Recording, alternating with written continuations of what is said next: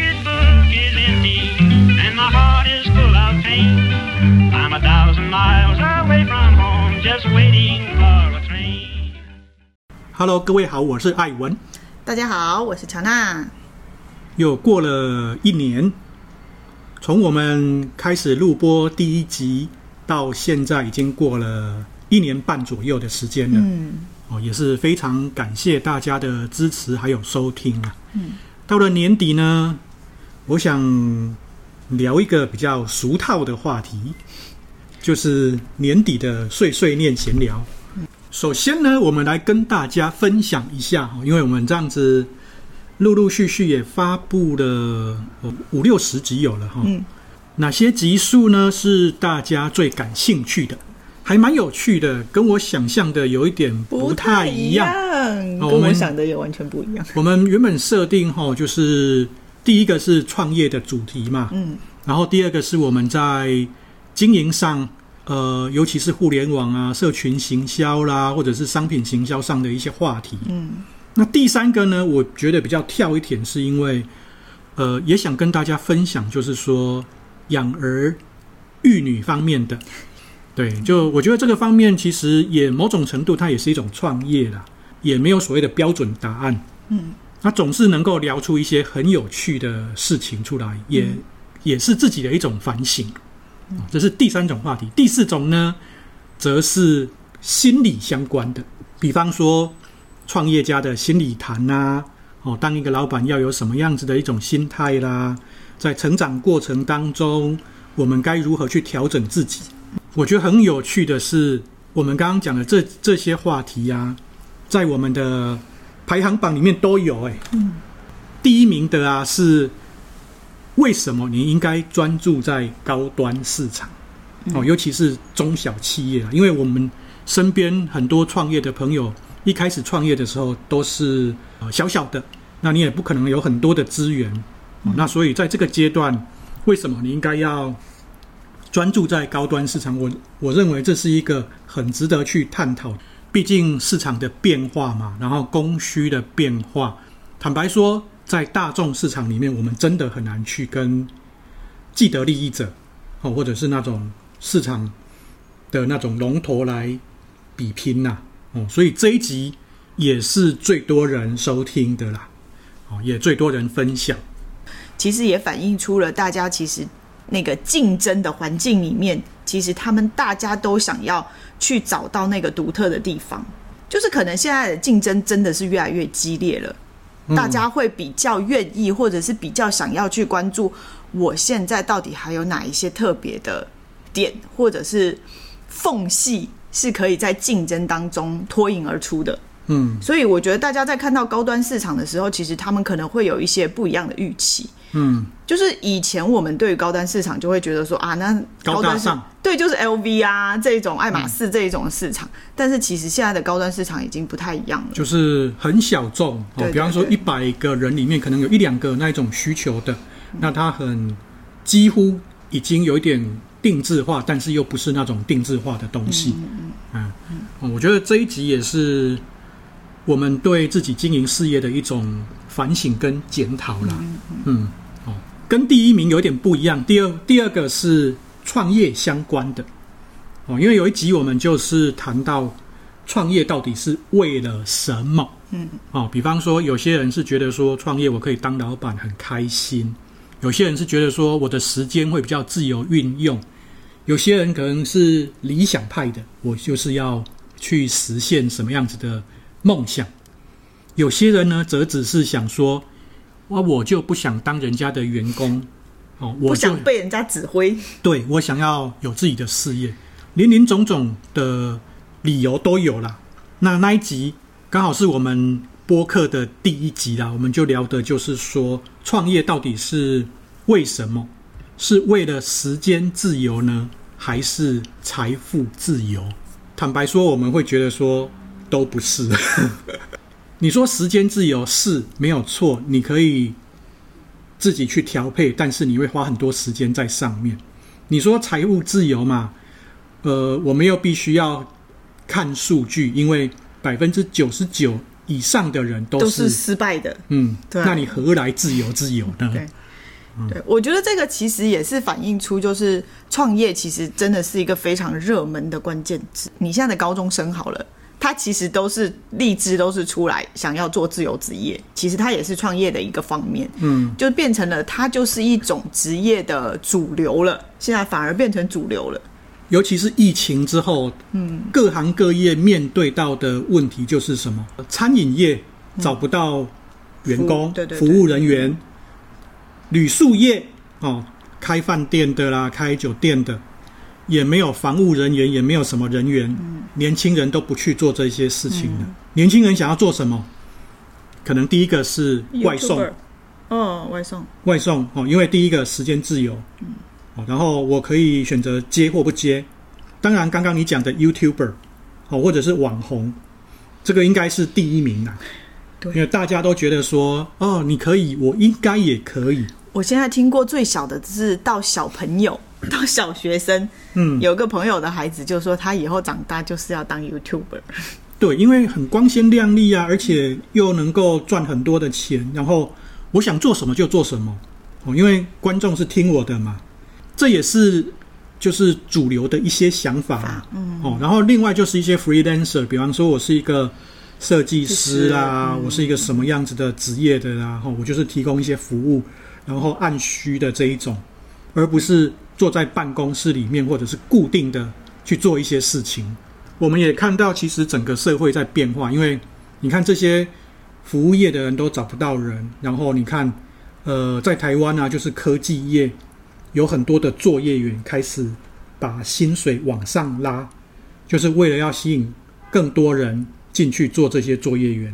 那你就发现，哎，好像第一个作业员还有。包含这些水电呐、做一些那种基础工程的薪水越来越高。嗯，社会渐正在变化的哦。比方说，我们可能是处于一种呃，慢慢的要进入一个新的阶段哦。比方说，开发以国家的开发程度、地区的开发程度，我们要进入到一个新的阶段。那这个阶段呢，可能产业结构上也面临一些变化，嗯，然后年轻人的想法也面临一些变化。呃，也许未来大家会又开始觉得说，哦，我我是一个很基础的工人，我可能是一个很骄傲的事情，因为我的薪水很高，有可能是这种现象。然后反而是有一些职业就开始出现没有人要去做的现象，像是一些防务员啊，哦，一眼望望穿，然后望到望到底，然后你就觉得说，哦，那个可能薪水也不会很高的那种职业，嗯。嗯，第三名有两个哦，哦，那第一个其实是跟呃社群行销有关的，嗯，是可能几个礼拜之前我们有聊了一个种草的话题，所谓的 social media 跟网红经济有关呐、啊，就是说，呃，为什么现在很多的人哦，不管在什么地方哦，就像我们去到不同的国家，我们会。打开小红书来看说，说哦，附近有什么餐厅或者是什么必吃必买的，某种程度它是一种种草的概概念呐、啊。嗯、那我们如何去种草就很重要。嗯，因为行销在改变。哦，过去那一种铺天盖地的行销广告费用很高，而且转化率不一定好。你可能会在消费者的心智里面留下一些位置，可是消费者可能只记得你而已。但是他可能都不会来消费，嗯，哦，那这个就变成是一种行销上的浪费，哦，就是诶，我可能记得这个品牌，但是可能我一辈子跟他没有关系。从另外一个角度，当我今天在社群媒体上面，不管是小红书啦、FB 啦、IG 啦，我被种草了，我可能很想去实际的看看，嗯，哦，去喝一下这一家网红咖啡，吃吃一下甜点。哦，我去买一个什么东西的，嗯嗯，代表第一个是时代改变，消费习惯改变，整个行销也在改变。第三个还有另外一个是，我们也聊到创业的时候啊，你所谓的营运计划书怎么写？嗯、哦，那当然这个也是很多朋友关注的话题，尤其是创业中的朋友，嗯，尤其是你如果想要自己成为一个 YouTuber。想要有更多的时间的自由，想要去追梦的，那当然你必须要知道自己的计划是什么，怎么写，怎么做财务的规划，甚至是怎么去面对投资人，这几个都是很受到年轻朋友或者是我们的听众朋友欢迎的啦。其实我比较好奇的是，有一集我们就聊到最好的管理者，他应该是一个心理咨询师。嗯，好，因为这一集也在前五名里面。嗯。谈到这一集，其实是一个很深的感受，因为在职场上啊，在工作上这么多年，基本上我一进办公室的时候，我会先看过所有人一轮啊，所以就说你一眼扫过去，大概我就会去分析说这个人今天是什么样子的状态。看久了，就是大概都会心里了然于心，就是说这个人今天的状态大概是怎么样啊，所以我就很有感的去。想跟大家分享说，你一个经营者也好，哈，你一个在上位的人，你应该要很懂得这种心理层面的东西，嗯，哦，你才有办法去协助你的团队或者是你的伙伴、你的成员，让他们能够做得更好，嗯，哦，这是一种很根本的能力啊，你不能只是说，呃，去找人谈，可是你根本不知道。他现在心里在想什么？而且当他又不想跟你说的时候，你根本无从了解起。我就记得之前我们也看过一个电影，叫做什么《Lie to Me》。嗯，哦，就是他能够透过透过人的一些微表情，哦，去判断一个人心里在想什么。身为一个经营者，这个东西真的蛮值得好好深入研究的。嗯，不论是对你的伙伴，甚至是在生意的场合上面，在谈判的过程当中，跟人家合作的过程当中，这个会对你有很大的帮助。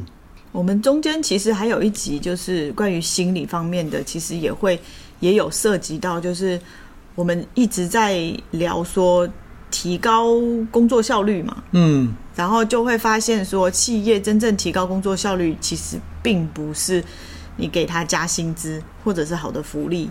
还是注重的，其实还是人的心理层面的东西。对，就是说比较本质。我的老板哦，或者是我的管理上阶层有没有重视我的感受？感受对对对，我心里的想法。嗯，哦，这个东西会胜于，比方说你给他加薪百分之十、百分之二十，因为那个可能只是高兴一下下而已。嗯，在一个被重视的环境里面，他会很有成就感。对，人都会很为很愿意为。懂你的人去努力付出嘛？士为知己者死。对对对对对对对，嗯，这也是为什么，就是像我的好朋友，他在一间就是非常厉害的咨询公司里面，然后薪资也是，他知道他只要过了新年之后，他加薪就是百分之五十。嗯，可是呢，他还是一直在寻找可以跳槽的机会。就是我觉得这种个人归属或者是认同心理层面的东西，其实比你的薪资这一种好像表面上你觉得好像只要给你钱你就愿意做的这种事情，要来的更本质，也也有也有可能对你的影响会超乎你的想象。这是管理者应该特别去注意的。对，嗯，就是。你应该去重视人啊，因为人才是一切的关键。嗯。对，不要觉得说好像有钱就能够真正能够死鬼推磨。我我觉得现在很多企业都是觉得我只要给你钱，你就愿意为我卖命。我觉得现在的人已经越来越没有在这个阶段了。嗯嗯，就是当然你花很多钱，他会愿意去帮你做一些事情，没有错。可是我相信很多人会故意留一手，嗯，因为他也知道你要什么。他也知道要保护自己，嗯，哦，所以这个是互相的啦，嗯，反而是，呃，我如何从心理的层面去着手，让大家觉得说啊，我们就是，呃，老板都说哦，我们是一家人，那这是讲真的还是讲假的？很多老板都很喜欢说我们是一家人，哈，就说你的员工是家人，大部分的时间我都不相信，哦，我都已经是一个经营者了。哦，我都不相信，因为怎么可能是这样子嘛？嗯。我觉得我可能可以对你很好，我可能可以很理解你，可是不是一家人就不是一家人。嗯。哦，我可以很善待，很很做的很多，但是我觉得那一个门槛，坦白说，并不是那么容易跨过去的。嗯。我们可以称兄道弟，我们可以怎么样？可是说到是一家人，我觉得这个并不是。真的那么容易做得到了，有点浮夸。对我大部分我都，尤其是以前在大陆工作那么多年，我觉得很多的那种越是草莽的老板越喜欢说这个。对对对对对、嗯。我每次听，我其实心里已经否定了这一切，因为其实你就是一个想要拉拢一群人赚钱的人而已。既然讲到二零零三年嘛，其实有一集呀、啊、也特别突出，那一集啊我们。聊到的是夜间的业绩，夜市。啊，吼，然后各种的那一种晚上的生意，对对，哦，因为现在很多人都是个体，尤其是上班时间又很长，那下班之后呢，要不是一个人，他就是很想找朋友一起去开心，然后不然就是呃想要有一点疗愈的时刻，哦，喝个小酒啊，或者是一起去唱个歌啊。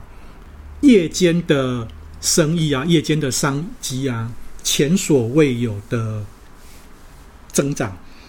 这个增长不是只有在亚洲地区而已。哦，我们在这一集里面也分享到，在美国、在欧洲、在英国一样的。因为我记得我们分享过，在英国的时候有呃超过六成的这种零售的业绩是在晚上六点到凌晨的时间发生的。嗯，其实。整个生意的形态呀、啊，跟消费的形态都在改变。我觉得这也是跟我们刚刚聊的排名在第一的那个有一点点像，就是因为它其实都是一种商机的机会。嗯，你也会看到说，其实大家真的就是在寻找不同的商机。对，嗯，因为其实包含直播也是，为什么直播都是晚上八点到凌晨两点？对对对对。哦，那你看谁谁谁他的业绩又突破多少？对对，其实都在这个时间呢。嗯。哦，所以这代表，呃，很多时候我们必须要去思考，呃，如何来突破啦。我们是要顺势而为，而不是要逆势操作。嗯。哦，逆势操作，它用在一个比较长期的投资上，比方说像巴菲特，他就会说。人家贪婪的时候，我就要很谨慎；人家很谨慎的时候，我就要很激进。哦，这是一种逆势，因为它是站在长期，代表就是高点跟低点的一个掌握的能力嘛。可是，如果我们今天在生意场上，我们要顺势而为，而不是逆势而为，代表什么？就是简单说，就是猪站在风口上都能够飞起来。嗯，哦，而不是说哦，我要去造风，你造不了风。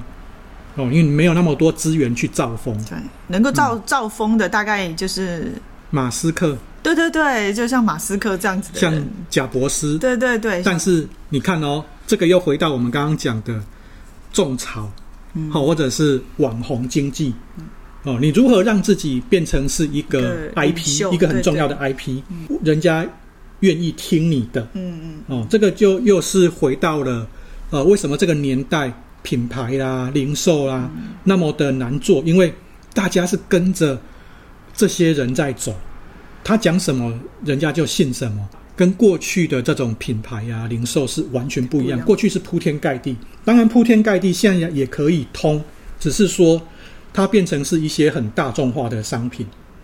如果我们今天是一个小企业，我们没有办法有那么高性价比的东西，我只能。回过头来，刚刚我们讲的小众高端市场去做，那我当然需要有一个能够造势、能够有登高一呼的人，让大家来 follow。我们聊了很多东西，然后其实跟整个时事啊、整个趋势的发展是息息相关的。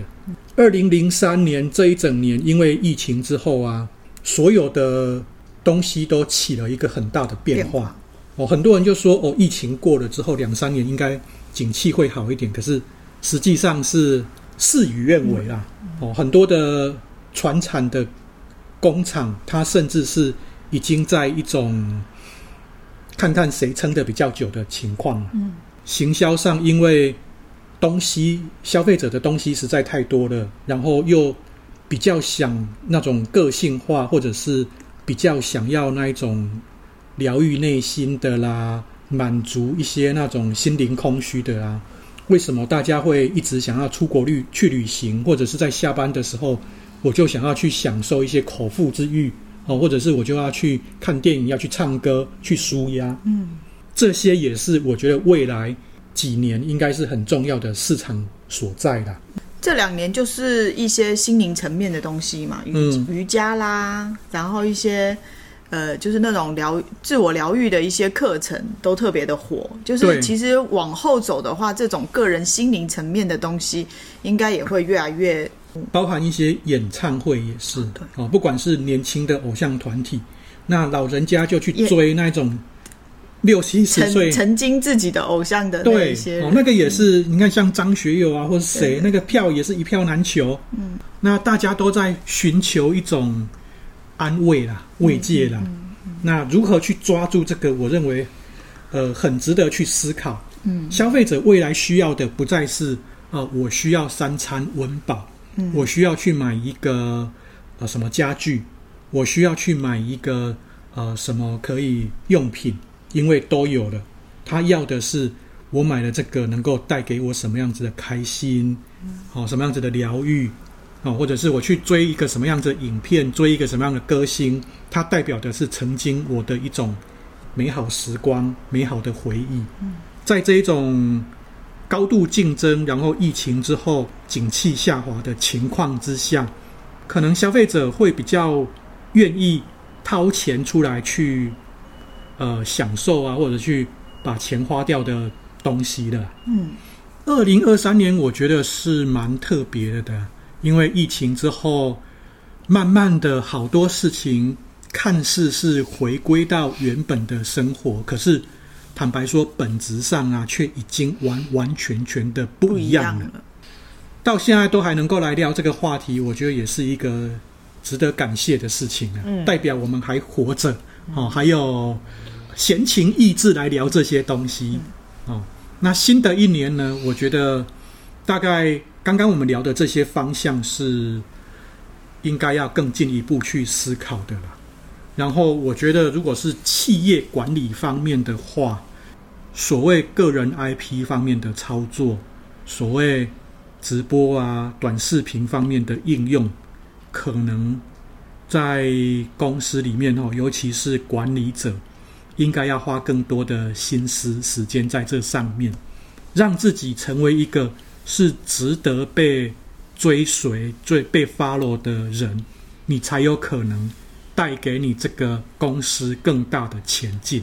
嗯，哦，那当然，在整个经营上面呢，人家讲开源节流嘛，哦，开源就是透过这样的方式，然后节流的部分呢，我觉得因为接下来的不可控因素会更多，嗯，哦，所以节流这一块也是大家要谨慎一点点的。这个是也是一个提醒啊，也是自我的反省啊。新的一年，大家有什么样子的计划呢？站在二零二三年的刚开始的时候，其实我们也没有办法想象说，今年呃有很多的事情是让我们嗯瞠目结舌，而且是觉得说哇，原来人可以有这么多的可能性哈。嗯嗯。那我觉得是继续的期待啦，然后也是。抓紧机会，然后呃，继续的努力向前呐、啊。嗯，也谢谢大家的收听，然后也祝福大家，在我们这一集播出来的时候，应该是二零二四年的第一个礼拜的。嗯，哦，所以也祝福大家新年新年快乐，新年快乐，有美好的开始。感谢大家，バイバイ。